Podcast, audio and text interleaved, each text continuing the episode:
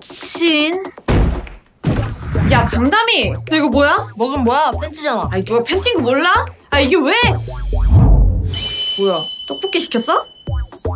아, 나 떡볶이 땡기는 건 어떻게 할까 또. 뭐 하루 이틀이냐? 오늘 은 학교 안 가냐? 오늘은 휴강. 아 내가 계절 학기는 왜 듣는다고 해가지고 이 고생. 이 문제가 아니라 이거 뭐냐고 그니까 이거 네 팬티 아니야? 남자 팬티잖아. 네 방에서 남자 팬티가 왜 나오냐고. 내 방에서? 야 확실해? 이거 설마 윤성현? 아, 우리 성현이 이 브랜드 안 입는데. 야, 야, 네가 걔 속옷을 다 알아? 그리고 성현이가 팬티 두고 갈 일이 뭐 있어? 쓸 일이 있으면 두고 갈 리도 있겠지. 야, 걘 뭐 팬티 벗고 집에 가냐? 어? 아이씨, 자꾸 팬티 버는 얘기하지 말라고 더러우니까. 아무튼 우리 거 아니야. 니네 거 아니면 누구 거냐니까?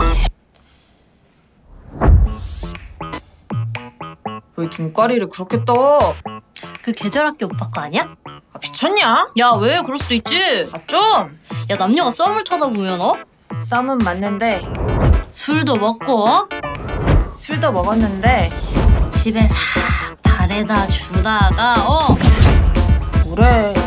사귀는 것도 아닌데. 아직. 아, 와 대박. 아직이래. 씨. 아, 내가 살다 살다 이하림 연애하는 것도 다 보고. 응? 강담이 인서울하고 싶다고 찌질대던 게 엊그제 같은데. 둘이 동거도 하고. 나 술도 마시고, 싸우지 말고 잘 지내보자 이하림. 우리가 싸울 일이 뭐 있겠냐?